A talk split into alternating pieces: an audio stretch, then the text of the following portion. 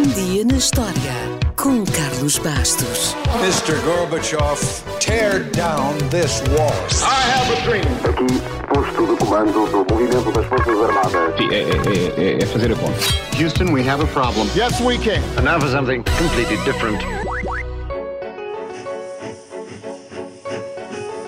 A 27 de setembro de 1825 foi inaugurada a primeira linha ferroviária pública do mundo. A primeira a usar a locomotiva a vapor para transportar passageiros. Escusado será dizer que foi uma revolução. Já lá vamos. Mas primeiro, comecemos esta história pelo inventor da locomotiva a vapor, um tal de George Stephenson. George nasceu numa família pobre que vivia no norte de Inglaterra, muito perto da Escócia, e começou a trabalhar desde muito novo nas minas. Nada de estranho para rapazes daquela idade, na época vitoriana. O pai foi bombeiro e operador de máquinas a vapor numa mina de carvão. Ganhava pouco e George e o seu irmão não foram à escola. Apesar disso, o jovem George era uma espécie de engenheiro na mina. No entanto, George Stephenson percebeu desde sempre a importância dos estudos e percebeu que não podia ser analfabeto se queria progredir na carreira.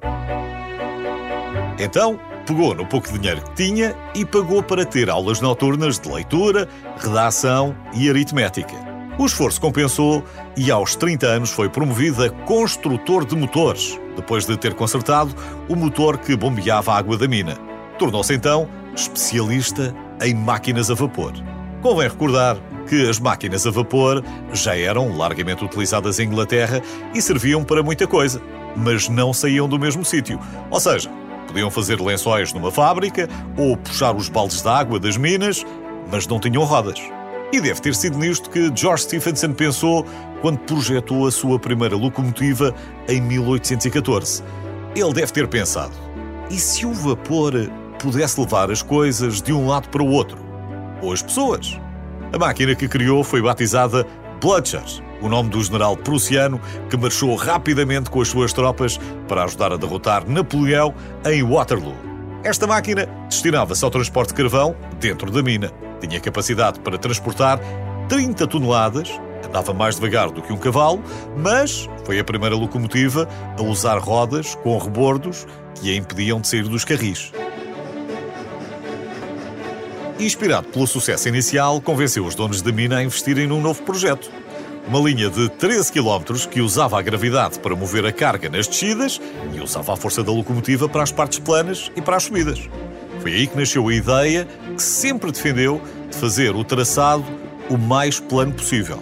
Esta foi a primeira linha férrea que não usava nenhum tipo de energia animal e foi a primeira vez que os barcos de transporte foram postos de lado. Finalmente, num dia como o de hoje, em 1825, foi inaugurada a primeira linha ferroviária pública do mundo. A primeira locomotiva de George transportou 80 toneladas de carvão e demorou duas horas para percorrer um trajeto de 15 km. A primeira carruagem desenhada para transporte de passageiros chamava-se Experiment e foi também atrelada a esse mesmo comboio. Foi a primeira vez que passageiros foram transportados num veículo puxado por uma locomotiva a vapor. George Stephenson foi ainda responsável pela primeira linha que ligou duas cidades distantes, por inúmeras melhorias nos motores, nos travões, no conforto e até foi responsável pela bitola britânica. No meio disto tudo, ainda arranjou tempo para cultivar pepinos de forma muito competitiva, segundo se dizia. Em suma, ele foi o pai dos caminhos de ferro e revolucionou a vida moderna porque facilitou o transporte de milhões e milhões e milhões de pessoas em todo o mundo.